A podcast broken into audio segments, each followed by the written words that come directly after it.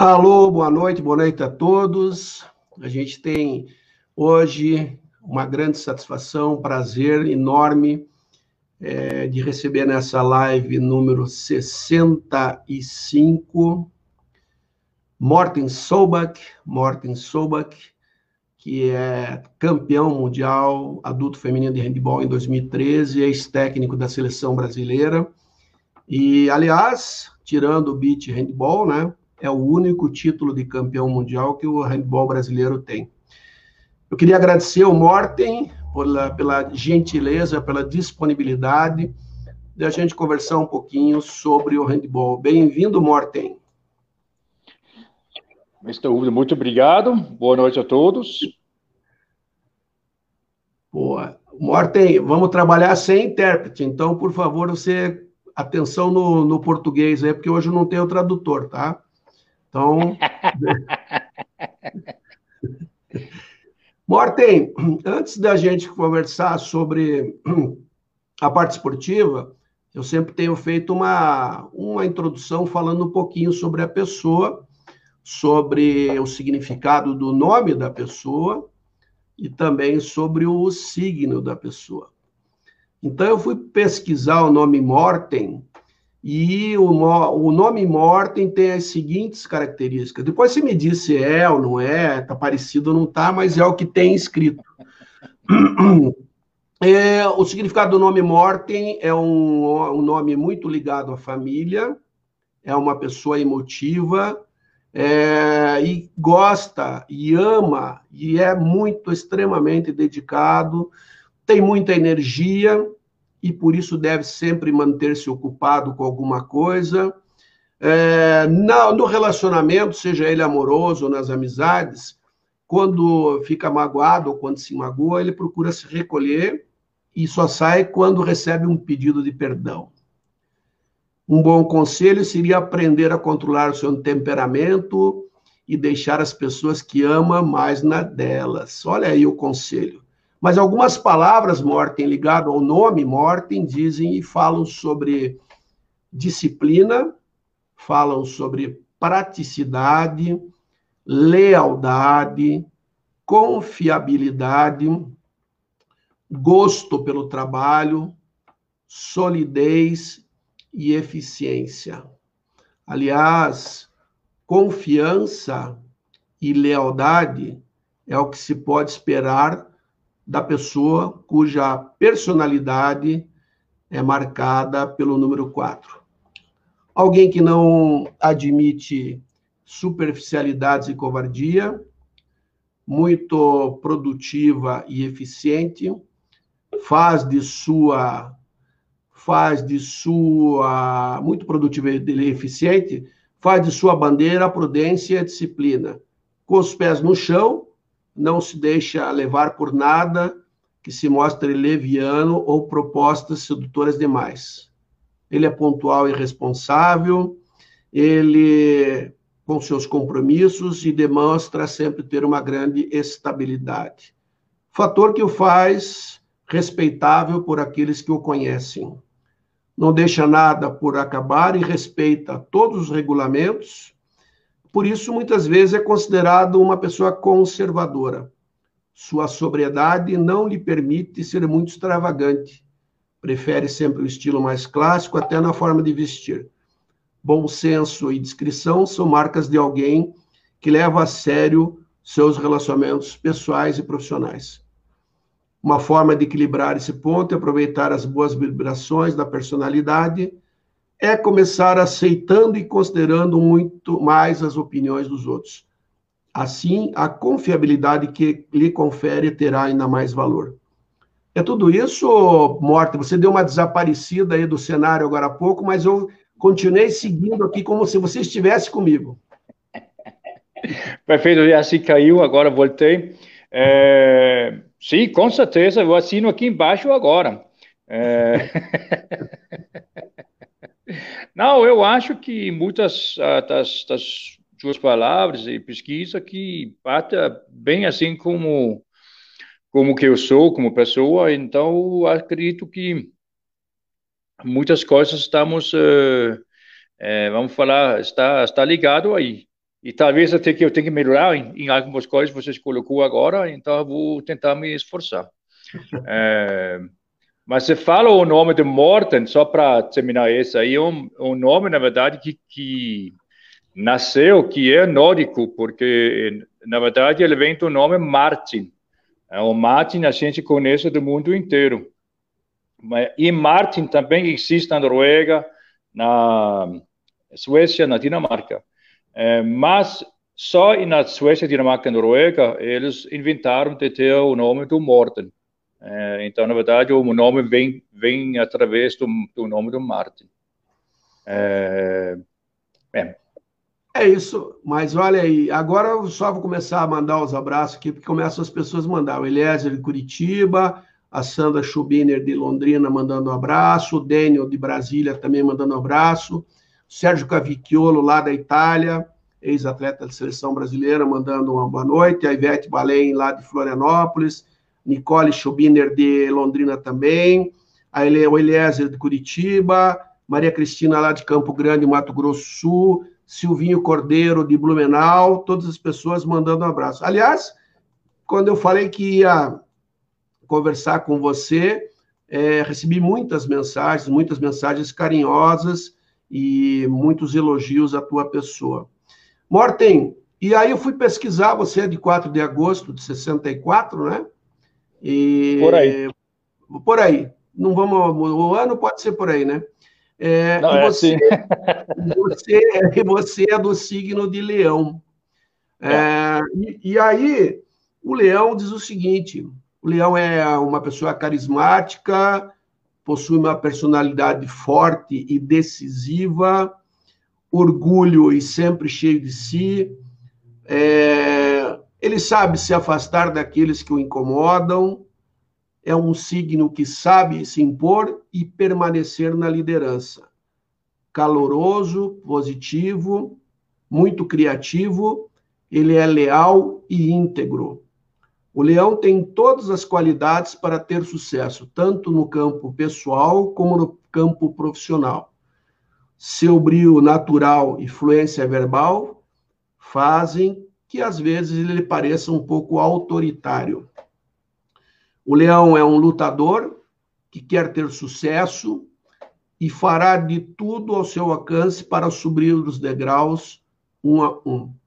É um signo tenaz que não suporta o fracasso. É um ser que gosta de deixar a sua marca em tudo que toca, em tudo aquilo que lhe é pedido e em tudo aquilo que ele empreender. O leão ama a perfeição. O leão ama dar seus conselhos, sua impressão, sua opinião e, por que não, comandar. É um signo que tem necessidade de reconhecimento antes de qualquer coisa. É isso mesmo, senhor Leão? Apesar que a Juba não está de leão, mas você é de leão, né? É, eu não sou muito ligado em relação de ciclos e, e tudo isso, Sim. mas é, eu já vi falar várias vezes de vários ciclos e tudo mais, e eu não posso, assim, fugir que muitas palavras até que você colocou agora, é, eu de novo, tem que falar que tem, tem muito a ver com uma pessoa como eu. Eu não tem nada a, a falar. É, é, é, bem por aí mesmo. Isso vou admitir. O Dorivaldo Teixeira mandando um abraço, Morte Edgar, que bom vê-lo discutindo as coisas da vida, handball. O, o Teixeira é engraçado, ele foi, ele está aqui na minha casa, ele foi lá no quarto para mandar mensagem, era mais fácil ele ter entrado aqui e falado, né? Mas ele quer fazer o tipo que está a 18... Essa eu gostei, Teixeira. Ai, que ótimo. É, ele quer fazer o tipo que está a 18 mil quilômetros daqui. O cara chegou de moto aqui, hoje bateu a campainha aqui. Pô, tem um lugar para dormir, comida, está indo para o Chuí de moto, Teixeira. Está aqui comigo. É, Morten, é, a gente vai falar, a gente vai falar sobre, é, lógico, evidentemente, a tua carreira, os teus títulos, os teus títulos, é, a tua vinda para o Brasil. Mas eu gosto sempre de falar, isso é uma origem é, que a gente tem dentro do esporte, não basta a gente ver o sucesso, a gente tem que ver o começo. Eu sempre tenho perguntado para as pessoas como é que foi o teu começo dentro da escola, esse teu contato com esporte. foi na Dinamarca, foi com o handball, é, você lá na escola começou a ter esse gosto, ou foi alguma coisa que aconteceu depois? E se teve algum professor que você foi impactado por esse professor, para que ele também te ajudasse nessas definições da tua vida? Yeah. Hum, muito bem, muito bem colocado, na verdade. É, a minha história, assim, em relação da conexão minha com o handball, é bem parecido com, acho eu, a maioria dos, das crianças aqui no, no Brasil. Eu conheci o handball através da minha escola. É, uma escola bem no lugar caipira mesmo, escola pequena, poucas alunos, menos, eh, eu acho 70 alunos mais ou menos na escola total. Mas o professor eh, de educação física, ele jogava handebol e nós estávamos separados de meninas e meninos na hora de educação física.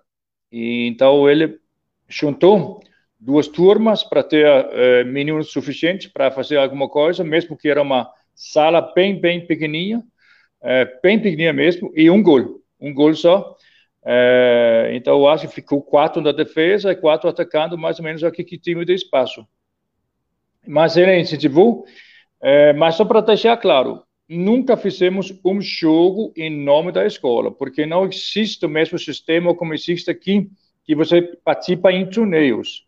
Agora, você quer competir, você tem que ir até o clube. Isso talvez é uma das diferenças entre aqui, mas também vou melhor falar de países nórdicos com, com quase o resto do mundo, porque é, é bem diferente.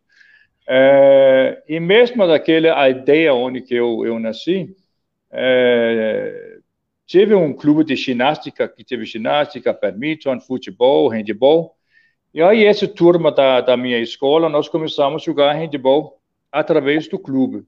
E normalmente, eh, eu vou falar qualquer tipo de esporte na Dinamarca, Noruega, Suécia, é onde que as crianças começam, eles começam nos clubes, e nos clubes que eles vão competir, eh, e até que eu acho vários lugares, clubes, eh, países nórdicos, os pais podem levar a criança a partir de uns 3, 4, 5 anos, e aí já tem alguma coisa, talvez não vão falar que é futebol, handball, vôlei, mas tem atividade tem a ver com essa modalidade. Aí depois as crianças vão escolher que está custando ou não está custando. Hoje em dia existe bem mais eh, esporte através das escolas, é muito mais, mas, mas ainda eh, o grande negócio é ir para o clube. Eh, e normalmente, quase os, vou falar pela Dinamarca, pelo menos, existem extremamente muitas opções, é, mesmo em, em, cidades pequenininhas, uma cidade de 3, 4, 5 mil habitantes, por menos tem, por então, tem ginásio de handball, vôlei, basquete, campo de futebol, é, e um clube, clube de badminton, clube de não sei o quê. Então, você não precisa de viajar muito para encontrar um clube perto de você. De acordo com o que você falou agora, Morten, então, ver se eu estou certo. Ah, falando do modelo da Dinamarca. No modelo da Dinamarca, aquele que você viveu, a escola ela cumpria um papel de dar à criança uma atividade física, uma atividade motora, ah, uma atividade recreativa, sem é, uma preocupação, ou seja, é, a grosso modo, de uma maneira genérica, a escola tem o papel de dar a ela o gosto pelo movimento. Yeah, e a partir daí, quando o gosto pelo movimento torna-se algo que tem uma necessidade de um desenvolvimento maior ou melhor, essas crianças buscam o clube. Ou seja, Pode-se dizer que nem todas as crianças da escola vão para os clubes, ou todas as crianças das escolas, em algum momento, vão aos clubes? Não, corretamente. É... Pode ser que vai se, se dedicar para outras coisas, é... realmente que pode ser, pode ter arte, pode ser música, pode ser outra coisa eh, cultural, teatro, é, sem dúvida nenhuma. É, agora, pelo mundo, é, vamos falar, últimos talvez 10, 15 anos, é, falando de televisões. É, pelo menos, eu acho, é, mudou um pouco na Dinamarca, como outros países também, que agora tem opções de muitos canais, e esses muitos canais é muito música, mas também é muito esporte. É tênis, é handball, é futebol, é assim que vai. Agora, eu vou para Dinamarca amanhã, em uma semana, agora começou, começou a temporada, eu vou chutar que eu vou conseguir 12 jogos ao vivo, de segunda a domingo. Então, tem uma extremamente influência em, em vários esportes, e aí as crianças vão atrás os, os, os uh, as feras, as, os ídolos, uh, tanto uh, de feminino como masculino. isso eu acho muito positivo. Agora, da minha época, nós tivemos apenas um canal, e não era muito esporte que passou naquele canal, não. Então, a, esse concorrente é totalmente diferente. E a, vamos falar, opções também são diferentes. Mas a gente pode dizer que a, a, a Dinamarca para o handball na Dinamarca estaria mais ou menos como o futebol para o Brasil. Podemos dizer isso? Porque os países nórdicos têm uma cultura em cima do handball, é. É, e, isso, historicamente, a Dinamarca, os resultados internacionais em várias categorias, adulto e júnior, é. é isso? Mais ou menos a cultura do dinamarquês está voltada para o handball? É o primeiro esporte da Dinamarca? Não, não é, é futebol. Mas eu acho que temos que falar agora é, é porque isso, obviamente, quando a, o feminino começou a ganhar três Olimpíadas seguidas, aí teve um zoom de meninas indo para começar a jogar handball. Aí, logo depois, os, os, masculinos começaram a ganhar, chegar perto, ganhar europeu várias vezes, não sei o quê. Aí, masculino agora está ganhando o feminino, em relação aos números de crianças que está é, praticando. Mas é verdade, é muita opção, muito opção para pelo handball. Isso é verdade, porque mostra extremamente muito handball pela televisão. Eu, a gente comentava um pouquinho antes, eu tive a oportunidade de estar com a seleção brasileira em 1989 no Mundial Adulto Feminino, que foi na Dinamarca. É, me impressionei muito já, porque, como se falou, as estruturas esportivas, as pequenas cidades, porque a gente jogou não em Copenhague, logo as finais foram em Copenhague, mas as, as classificatórias foram em cidades menores, mas é, com uma estrutura esportiva adequada para jogos de campeonato mundial. E aí uma coisa que chama atenção, a gente comenta, e você hoje está no Brasil, na menor das cidadezinhas que a gente fosse, que fizesse o jogo, tinha alguém com uma bandeira do Brasil lá na arquibancada, mesmo que fosse uma pessoazinha sozinha, tinha alguém. Existem hoje, existem muitos brasileiros na Dinamarca que você tem esse conhecimento, Marco? Não, eu não tenho muito conhecimento qual é a população brasileira na Dinamarca.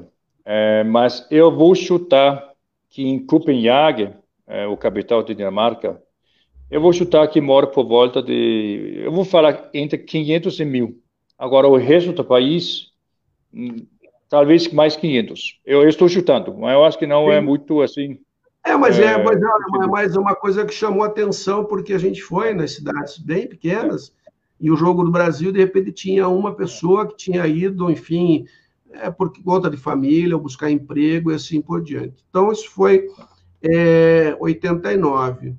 É, eu vi aqui também, Morte, pesquisando, que entre 92 e 95, 1992 1995, estamos falando aqui da Olimpíada de Barcelona, 92 até 95, é, você trabalhou é, para o projeto da Cruz Vermelha, que era exatamente que organizava esporte para os refugiados da Guerra Civil da Iugoslávia que fugiram para a Dinamarca. É isso mesmo? Ou seja, é. Havia, havia um projeto em que você atuou na parte esportiva para receber esses refugiados da Iugoslávia que estavam fugindo da Guerra Civil e foram para a Dinamarca? É. é. é. Mais ou menos. Foi assim. É, começou a Guerra Civil na Iugoslávia e todos os países da Europa estavam recebendo muitos refugiados no, naquela época. Uh, eu estava vendo o jornal, uh, vendo que o Cruz Vermelha ia começar, porque era a Cruz Vermelha que seria responsável pelos os centros onde queria ficar, morar uh, e tudo mais. Então, eu realmente chegou diretamente no Cruz Vermelho, no sede deles, bateu na porta, falou, olha, meu nome é, eu quero trabalhar aqui. E logo uhum. depois eh, eu fui convidado para uma entrevista e dia seguinte, eh, praticamente, eu comecei. Então, foi em vários lugares da Dinamarca que tinha cambiado. Eu fui num lugar, chama, se chama Flotel Europa, que era um, um negócio, não é um navio, mas ficou flotante é, no, no canal em, em Copenhague. Morava mil refugiados naquele, naquele flotel bem pequeninos quartos, quatro pessoas por, por quarto, era muito pouco espaço para tanta gente. Mas, enfim, é, eu fui responsável para duas coisas. Um, de organizar esporte para refugiados do, do centro, onde eles moravam, em outros lugares em Copenhague. Então, pela amizade, pela contatos, eu consegui abrir alguns... Uh, é, abrir natação, piscina natação, ter futsal, é, futebol, é, badminton, basquete, consegui algumas coisas pelo o, o verba que nós tivemos. É, aí, para o outro lado, muitos, a Iugoslávia é historicamente um, um país de, com muita história de esporte, de alto rendimento. Então, muitos deles é, chegou lá e, bom, triste. É, cada uma perdeu um tio, mãe, pai, irmã, é, esposa, sei lá. É, era meio pesado. Mas eu consegui ajudar, principalmente os jovens, entre, vou falar, 14 a 30 anos, contato com clubes profissionais de futebol, de handebol, de basquete, de vôlei, natação, tênis. Então, eu consegui fazer vários contatos interiormente para eles poderem continuar num clube do esporte, que, modalidade que eles estavam praticando na Iugoslávia. E isso deu uma felicidade interiormente para eles e, obviamente, para as famílias também. E uma de, um deles já virou um craque de, de goleiro do, na Dinamarca, é, na liga de futebol. É, então, é, era isso foi muito bom e os clubes estavam ajudando com não podia ganhar dinheiro, era proibido, mas eles podiam ganhar com transporte e coisas assim, comida, beleza, tudo bem. É, mas isso foi do passo desse lado, eu também fui o, vamos falar, o responsável pelo, como chama-se, é, é, como uma escola, eu acho que chama-se colégio, onde que eles continuam com professores deles mesmo, porque a gente não sabia que ele ia voltar para a Iugoslávia depois da guerra. Então, eu fui responsável pela língua dinamarquesa e inglês, e também pelos professores, para ver que está tudo ok, estava indo como que tinha que estar. Você, você entende, é, até então, você não, pelo que eu vi, você ainda não tinha dirigido equipes de handball, é isso? Você começa a partir desse momento ou um pouquinho antes? Não, já, já a partir de 87 come, comecei. Tá. E aí você entende que essa experiência na Cruz Vermelha, ela contribuiu para a formação da tua personalidade, do teu caráter, ou seja, porque quando a gente vê as dificuldades dos outros, que a gente pode, de uma maneira voluntária, contribuir na recuperação da, da, da, da cidadania, do respeito próprio.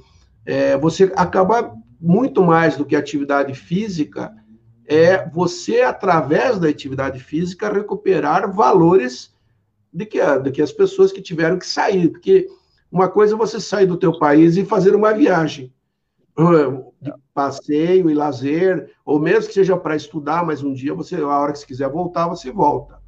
Outra coisa, eu vou ter que sair, abandonar teu país, deixando tudo para trás, sem saber se você vai voltar e como você vai encontrar, porque ah, nós estamos falando da República das Uniões, a, a, União das Repúblicas da Iugoslávia, que depois acabou se dividindo em, em vários países, e países muito fortes.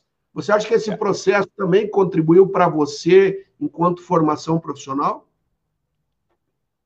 Eu, eu tenho certeza. Uh, mas primeiro vamos falar pessoal para mim. Mas esse pessoal de mim, eu com certeza também levei para os trabalhos profissionais que eu tinha. Até a quadra.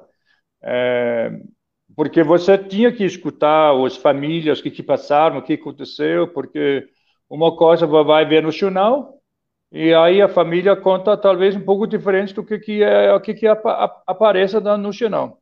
É, então, é, com certeza que eu também mudei um pouco da minha ideia do que eu achava o que estava acontecendo pela guerra, e tudo bem.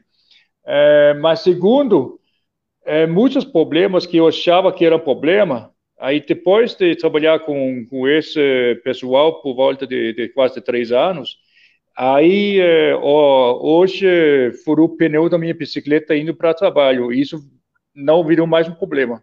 É, acabou.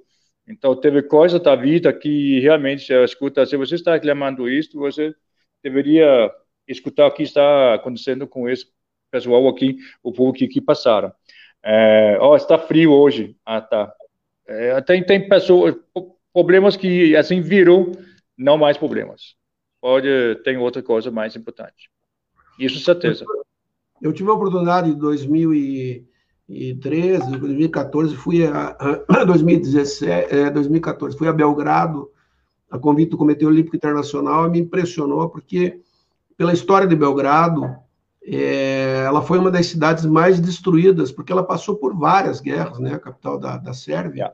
Ela passou por várias guerras e, e se reconstruiu e, inclusive, existem prédios hoje lá que são mantidos como é. históricos, né, para que lembrem as pessoas de todas as dificuldades e de, os problemas que eles passaram. É, e, aliás, onde você foi campeão mundial foi exatamente lá, né? Exatamente. É, é, e aí você falou sobre essa tua experiência, e aí como é que acontece a tua transição? Estava lendo aqui que você, em 95, dirigindo é, equipes de base, categorias de base, numa equipe de Copenhague, né?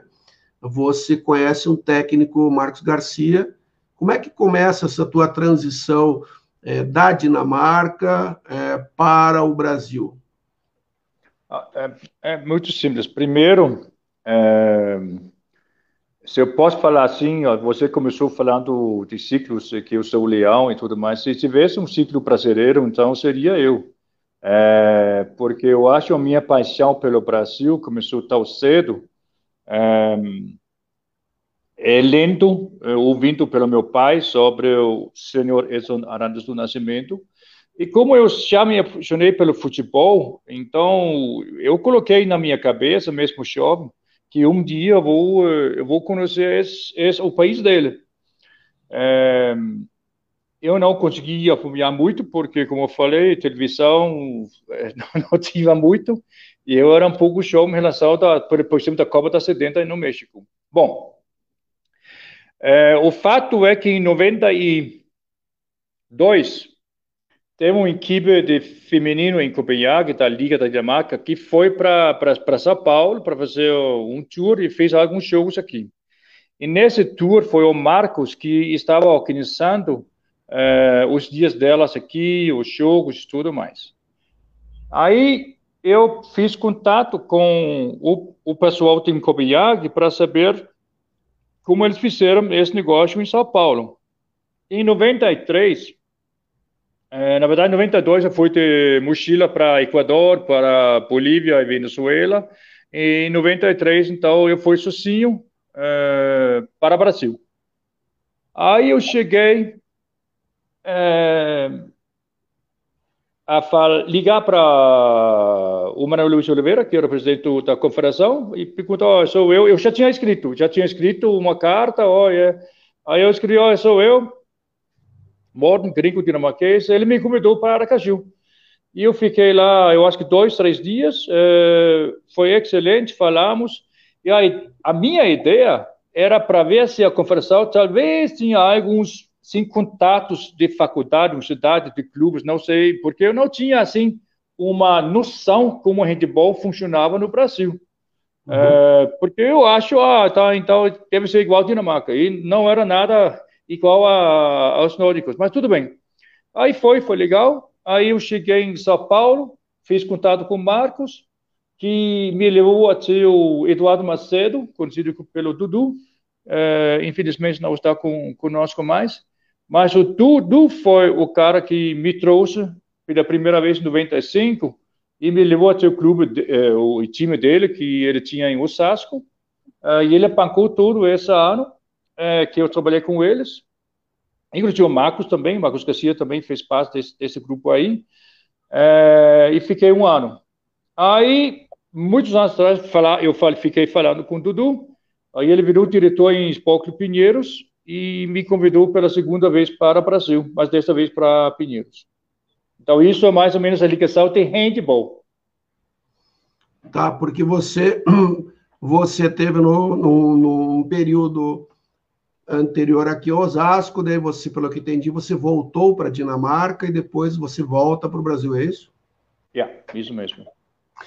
E, e, aí, e aí me diga o seguinte, você, na Dinamarca, você começa com as categorias é, de base, né?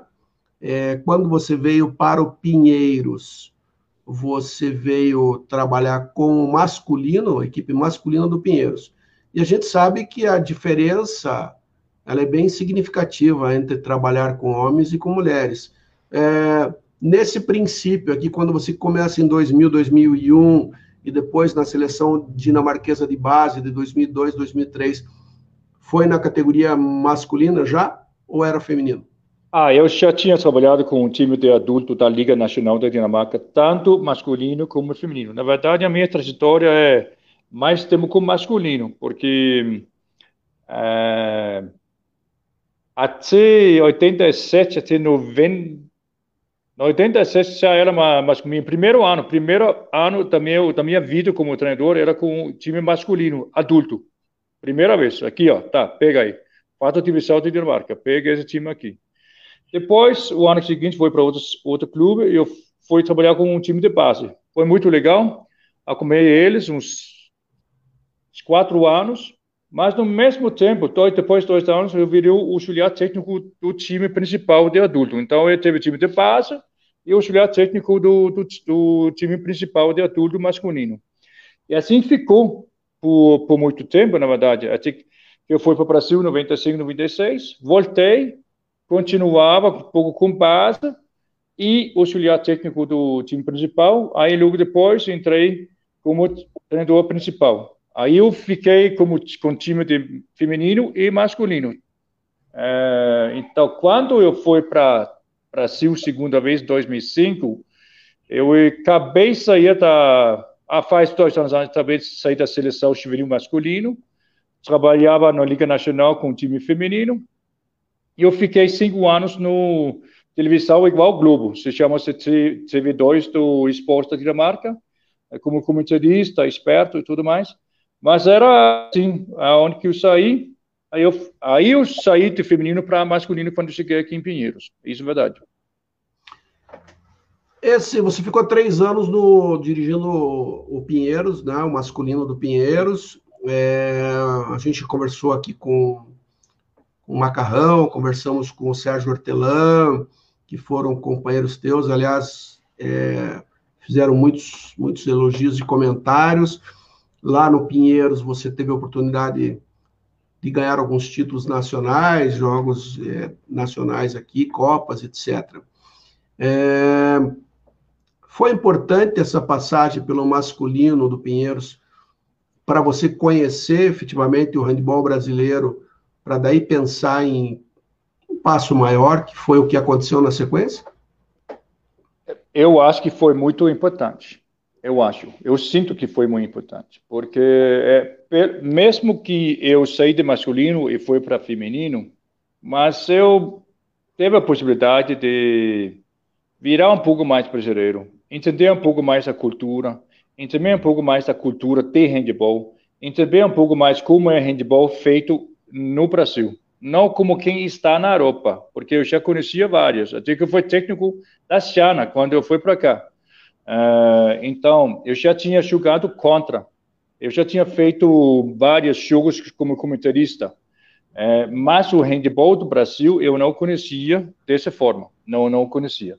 Então eu acho isso foi muito importante para mim é, antes de entrar para a seleção. E aí, vamos falar de 2009, já é, falando num ciclo novo de seleção brasileira, adulta feminina. Aí, em 2009, você teve as duas maiores alegrias da tua vida, né? Você me conheceu e conheceu o Pelé junto comigo, que eu te apresentei em Copenhague. Você vê, olha como é que a história consegue fazer um cara feliz. Não só conheceu o Pelé, mas conheceu o Pelé em Copenhague apresentado por mim. É isso? É, é o resumo da história? É isso? Tá, tá perfeito. Até que eu vou mudar a cabeça um pouco, porque não é totalmente mentira, mas é, uma das é, respostas está aqui. Ó. É, mas é verdade, fiquei tão feliz quando você me levou até o Pelé, lá naquele lugar em, em Copenhague, nesse projeto de futebol. É, é claro que para mim eu não vou esquecer, porque eu, fiquei, eu acho que fiquei com, com o Pelé por mais de uma hora, nós dois falando. Então eu acho que não é qualquer um que tem essa possibilidade é, da vida. Então, é, encontrar com o ídolo dessa maneira, é, ah, a queixo ainda consigo cair quando estou falando. Você falou de encontrar com o ídolo, mas você também gostou de encontrar com o Pelé, então? Porque você é com o ídolo. eu estava esperando esse comentário. Ele está Bom, escutando? Não sei.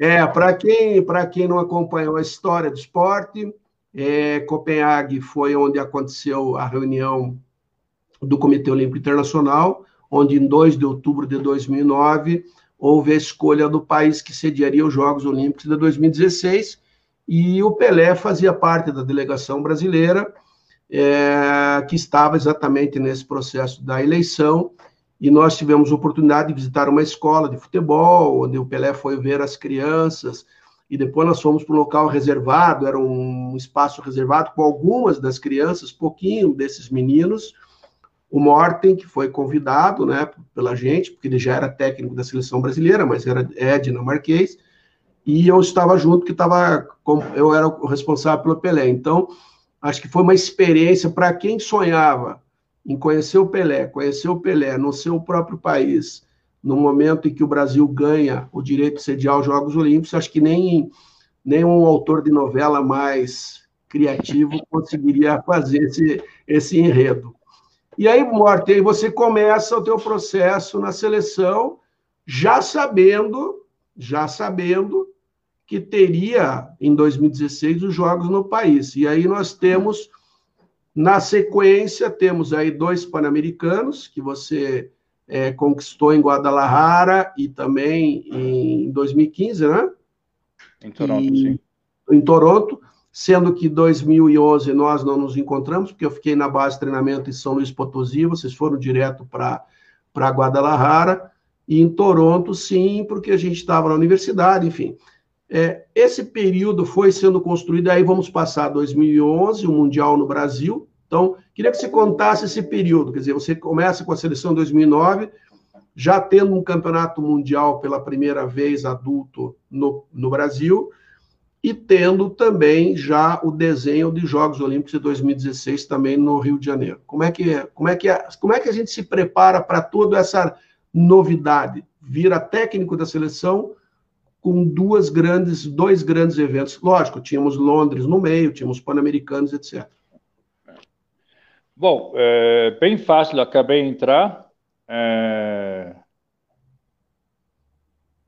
eu tive um encontro com as meninas do Brasil, quem eu atuava em, na Europa não, é, isso era depois. Mas logo depois, em julho, teve o Pan-Americano é, em Santiago.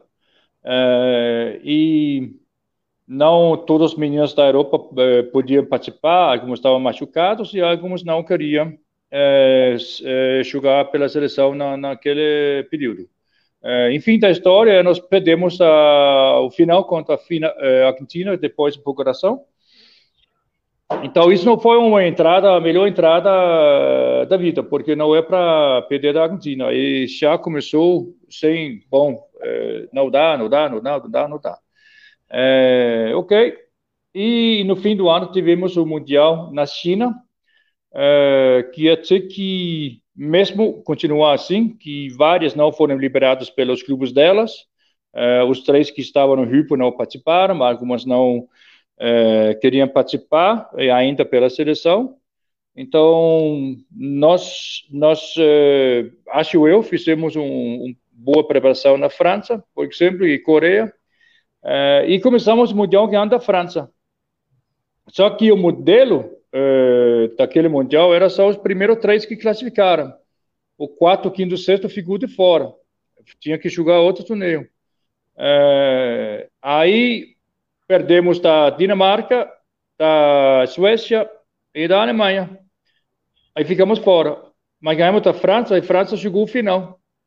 Então, de uma forma ou outra, acabamos de perder da França na França, eu pensei, ok, é, com tal pouco trabalho que nós fizemos até agora, se a gente consegue chegar assim tão próximo e ainda ganhar da França, então nós temos alguma coisa aqui é, que nós podemos trabalhar. E num fase anterior, não me lembro quando foi, mas eu, eu me lembro minha primeira encontro com o grupo inteiro, quando eu tive Minas da Europa e da, do Brasil juntos, eu falei dessa maneira que Estou muito feliz que eu posso trabalhar com, com vocês, é uma honra para mim. Vou fazer o melhor que, que, que está dentro do que é possível. É, estou aqui porque eu acredito que nós vamos ganhar uma medalha na Olimpíada ou no Mundial. E eu acho que eles praticamente caíram da cadeira. É, quando eu falei, mas é, depois disto começamos assim, por uma filosofia. Na verdade, não tivemos eh, muito encontro em 2010, não teve recurso, eu acho que nós tivemos dois recursos, é, dois, dois fases de treinamentos, mas mesmo assim, eu acho que ele, pô, acho não, eu tenho certeza que o convênio que o Comitê Olímpico é, fez junto com a Confederação e o Clube Hypo na Áustria, isso fez, foi fundamental, é, vamos falar do pulo que as meninas ou a seleção conseguiu fazer em pouco tempo. É, porque de repente, já em 2011, do Mundial aqui, e em Guadalajara, já começou. E eu senti, assim, depois de três, quatro meses, eu senti, olha, alguma coisa está dando certo. Alguma coisa está dando certo. Oito meninas é, no mesmo lugar, treinando todo dia juntos, jogando Champions League. É, tenho certeza. E também fiquei feliz que eu tenho a oportunidade de trabalhar com elas é, na Áustria. Eu fui para a Áustria no terceiro ano do convênio então, eu acho isso foi, foi fundamental para esse pulo que a seleção fez. E aí a gente passa pelo Mundial do Brasil, que foi um, fato inédito. Talvez, como você disse, os resultados é, começam a. Você começa a perceber mudanças já no comportamento. É, acredito, eu, eu estava no Comitê Olímpico do Brasil nesse período que foi feito Inclusive, tive na cerimônia de assinatura com o IPO, quando é, foi feito, estabelecido o convênio, que também entendo que foi fundamental, porque você ter é, jogadoras é, no mesmo clube, jogando os principais torneios do mundo, fazem a diferença, né? E aí vem o Londres, é, nós tivemos uma participação já num outro nível, e aí a gente vai para o Mundial da Sérvia. Quando a gente chega no Mundial da Sérvia, a gente já era olhado de uma maneira diferente, morte pelos países, ou a gente ainda continuava sendo olhado como o Brasil, um país do terceiro mundo, que estava tentando é, melhorar no cenário internacional? Ah, eu sei quando nós chegamos uh, na Sérvia, eu sei pelos colegas minhas que o respeito já era diferente. É, o ponto de vista como nós jogamos era diferente. Então, não há dúvida nenhuma que esse olhar mudou. Só que é, isso tem lado bom e tem lado ruim. Porque eu, eu tenho que falar, eu acho que a gente também ganhou, ganhamos alguns jogos por falta de respeito do adversário, que eles não acharam que o Brasil era é, tinha uma qualidade é, que podia ganhar aquele seleção naquele dia. É, mas isso mudou E também mudou porque muitas meninas já estavam jogando um, em clube de ponto na Europa, é, que teve uma posição importante, capitãs, joga muito tempo. E também o, o Duda já estava lá no grupo por muito tempo, agora está muito mais ainda, mas, mas é, a, a Leno Hypo também. Então, eleito o melhor jogador do mundo exatamente naquela época. Então, acho que o Brasil, assim, eu, eu normalmente eu, eu brinco. Quando eu cheguei no Brasil em 2005, é, eu falei para qualquer europeu de handebol, ah, eu estou aqui no Brasil, ninguém deu conta. Mas eu falei, tá bom, então eu vou, eu vou para a Europa, vou apresentar um jogador de futebol, ele é brasileiro. O europeu vai falar, assina aqui. Mas na hora que eu vou falar que ele é jogador de handebol, ninguém quer saber. Isso mudou, tanto masculino como feminino. Isso mudou. Agora os clubes europeus estão procurando tanto feminino como masculino, jogadores feminino como masculino aqui. Isso eu acho muito legal. Você tocou num ponto importante, quer dizer, é, não que chegar ao título seja alguma coisa fácil, ele vai sendo construído ao longo do tempo com muito trabalho e dedicação. Mas quando você chega e conquista, você passa de, de um país participante ao país a ser batido, ou seja, as pessoas começam a olhar para você de uma maneira diferente e falar: olha, esse cara é campeão do mundo e nós temos que tomar atenção. Se ele não estava, porque eu fiz um levantamento do, do, do, do handball feminino de 96 até agora, o campeonato mundial.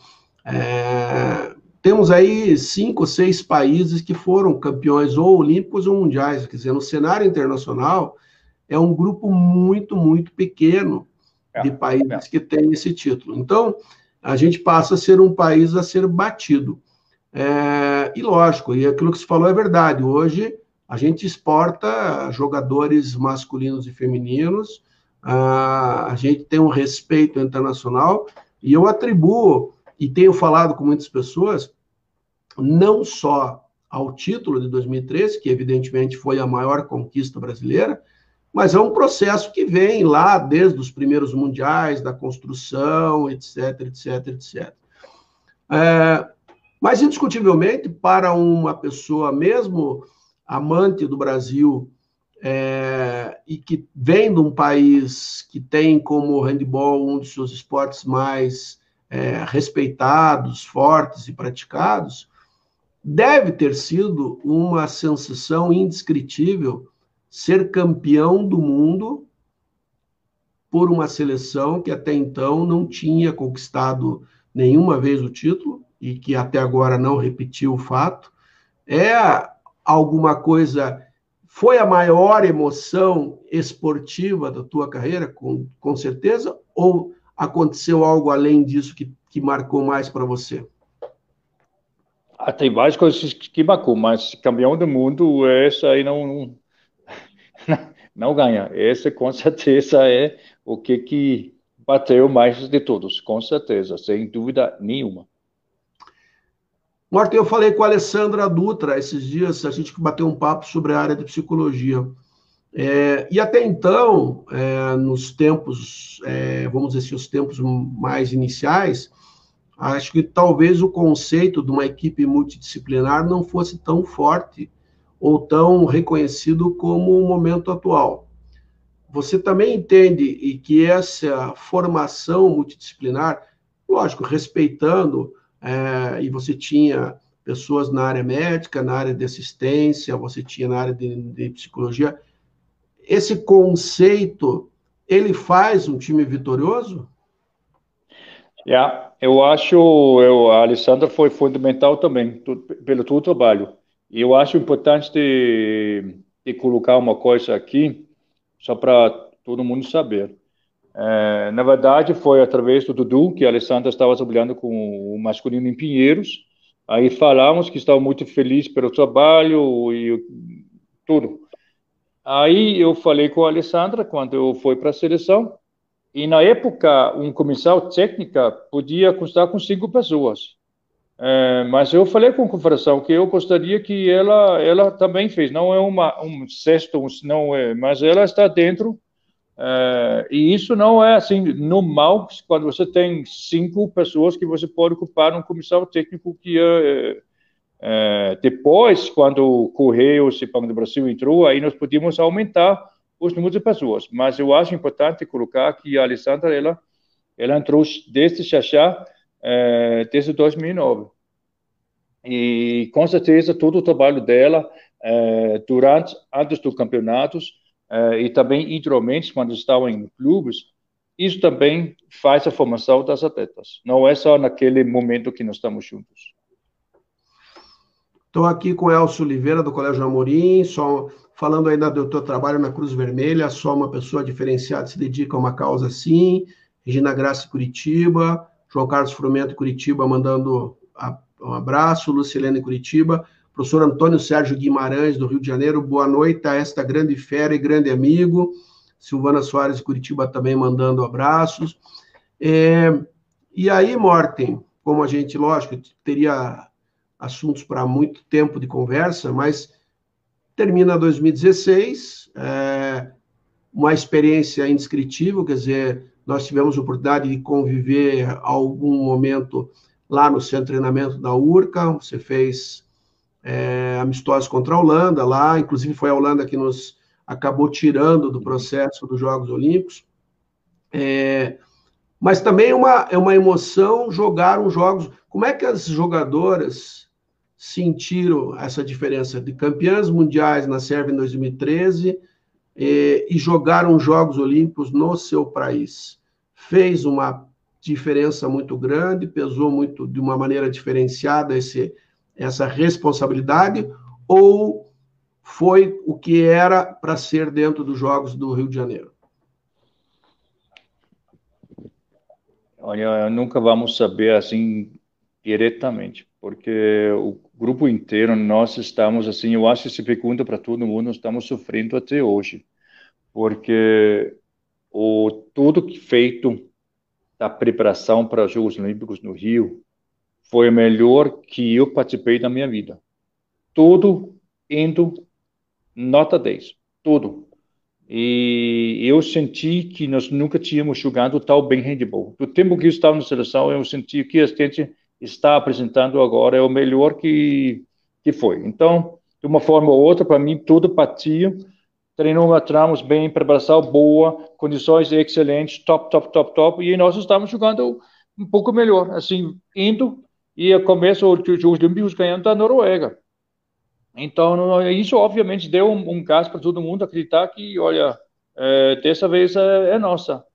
É, e acontece que exatamente do jogo que é que é mata-mata, nós tivemos um jogo que nós não fomos bem.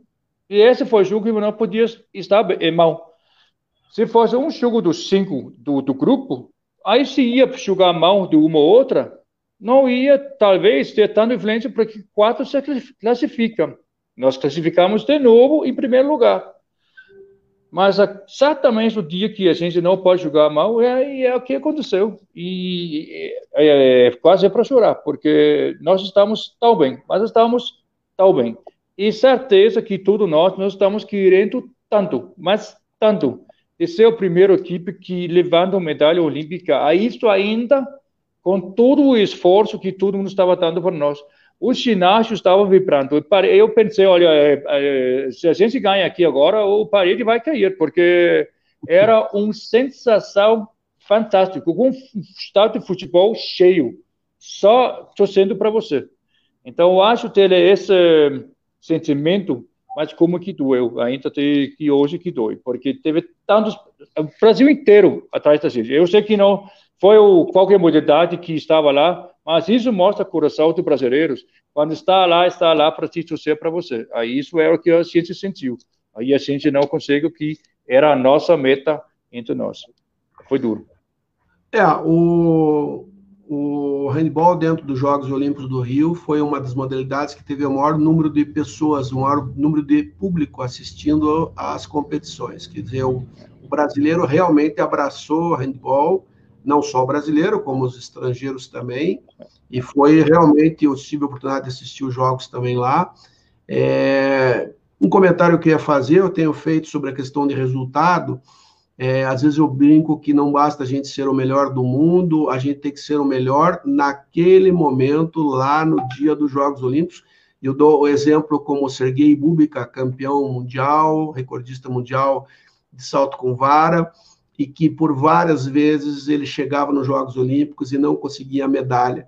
E dois dias depois ele batia o recorde mundial, uma semana antes ele tinha batido o recorde mundial, e demorou muito para ele ter uma medalha olímpica. Então, é, são fatos que às vezes até é difícil a gente aceitar, explicar, mas enfim, são. É, mas eu digo de outro jeito também. São sete, mais de 7 bilhões de pessoas no mundo hoje, são apenas 10 mil e poucos atletas nos Jogos Olímpicos, ou seja, você ser selecionado entre 7 bilhões e 200 milhões de pessoas para representar teu país e chegar aos Jogos Olímpicos, é um feito que as pessoas não têm a dimensão. Lógico, a expectativa de um resultado, de um pódio, pelos resultados anteriores, pelo trabalho que você falou, pela preparação que foi oportunizada pela Confederação e pelo Comitê Olímpico do Brasil, criam, lógico, uma perspectiva de melhor, mas é, eu digo assim, que nesse processo é, faz parte do, da competição. Daniel Cubano mandando um abraço para a gente. Morten, aí termina os Jogos Olímpicos e você, é, vamos para a gente finalizar, a gente chegando quase no final do tempo, e você vai para Angola. Essa experiência de Angola foi um, vamos dizer assim, um recomeço, um desafio, é, foi um desejo de, é, vamos dizer assim, começar novamente, criar novamente um, um, um trabalho, é, não que Angola, Angola sempre teve resultados, porque é é, dentro do continente africano, sempre liderando, né, no feminino, mas essa transição também foi, eu sei que você, se a gente comentou, você está desde março no Brasil, não conseguiu, não retornou para Angola ainda, tem um contrato que está terminando agora, mas esse projeto Angola foi um projeto é, desde 2016, estamos indo terminando o quarto ano, você é. conseguiu implantar aquilo que você queria? É, na verdade, só vamos falar duas pernas, uma perna pelo, pelo clube e outra pela, pela seleção.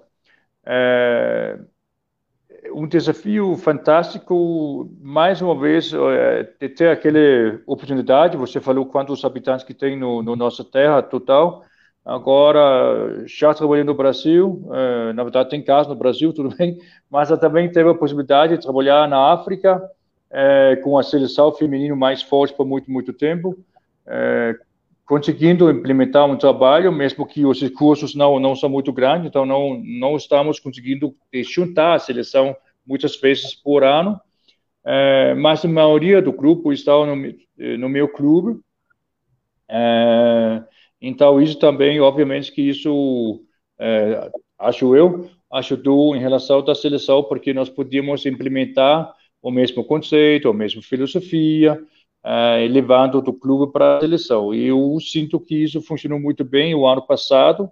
Uh, conseguimos muitas coisas boas pela seleção, ganhamos torneios internacionais na Romênia, uh, ganhamos torneio internacional na, na Coreia, ganhamos o Pan-Africano, classificamos para a Olimpíada, ganhando o Senegal na, em Senegal. Uh, acho que fizemos um bom mundial no Japão e se não tivesse mudado a esse modelo de jogo, nós íamos classificar pela uh, oitava final. Mas mudaram para os três que classificam e nós ficamos de fora. Um, o clube, nós uh, ganhamos a Champions League da África, nós ganhamos o primeiro Mundial de Clubes Feminino da história pela IHF. Então, eu acho que o ano passado nós conseguimos fazer bastante coisas uh, interessantes. Infelizmente, tudo fechado em Angola. Desde de março, não treina, não tem uh, competição nenhuma. E semana passada, a Confederação Africana uh, desmarcou tudo, uh, já tinha desmarcado, colocou de novo, mas está totalmente uh, desmarcado. Não, não tem mais nada. É 2020, falando. E agora, e, e, e Jogos Olímpicos, confirmada a, a vaga feminina, né? É, mas você também não sabe exatamente como é que vai acontecer isso, porque você comentou que vão haver eleições na Federação também de Angola, né? E, é. e, tem uma possível troca de presidente que você também é. vai depender disso. É Aí vamos ver. Isso é isso é depois. Vamos ver. Morten, é, eu quero deixar em nome de, de todos os brasileiros, eu me coloco aqui como porta-voz do Brasil, porque você é o técnico campeão do mundo 2013, que conquistou o título é, inédito para o nosso país no handball de quadra, no feminino. É, você é mais brasileiro que muitos brasileiros, porque agora você tem uma esposa brasileira, um filho brasileiro, né? É, você você é, não nasceu por aqui, mas você escolheu aqui, né? Você escolheu aqui para formar a tua família, você escolheu aqui para conquistar e trabalhar, e eu acho que é, o reconhecimento de todo o país, é, e até antes que eu esqueça, o professor Alexandre, lá do Rio Grande do Norte, lá de Natal, falou: Olha, não vou poder assistir, mas eu quero que você mande um abraço para o Morten. É, a professora Rossana, também do Maranhão, que esteve com você, é, acho que na Dinamarca, fazendo estágio, também falou: Olha, não vou poder estar lá. Ou seja, existe um, um reconhecimento de todo o país pelo aquilo que você fez pelo Brasil, pelo handball brasileiro. Então, eu vou deixar você para que você faça o teu agradecimento final. É, depois não desligue, porque daí eu volto para a gente fazer um, um, fechamento só nós dois aqui. Então, Morte, quero te agradecer profundamente, desejar sucesso para você, mais sucesso, que você conquiste o bicampeonato mundial, né? É, e que você siga nessa tua trajetória e agradecendo a todos que nos acompanharam, deixo você para teus é, agradecimentos finais. Herr Rubner, é, é isso que foi também. Não vou falar em dinamarquês, mas prometo. Muito obrigado pelo convite. É, adorei. Um bate-papo bem bacana. Gostei. Adorei. É, grande abraço para todo mundo é, que pegou o tempo para ficar acompanhando aqui. Espero que vocês gostaram e com certeza que a coração ele fica aqui, está aqui atrás. Então talvez verei mais prazeiro, é, como você acabou de falar. Então, boa semana para todo mundo e espero que todo mundo nós podemos voltar a trabalhar com nossas modalidades logo, logo e assim a gente talvez se encontra nas quadras. Então, boa noite e boa sorte para todo mundo.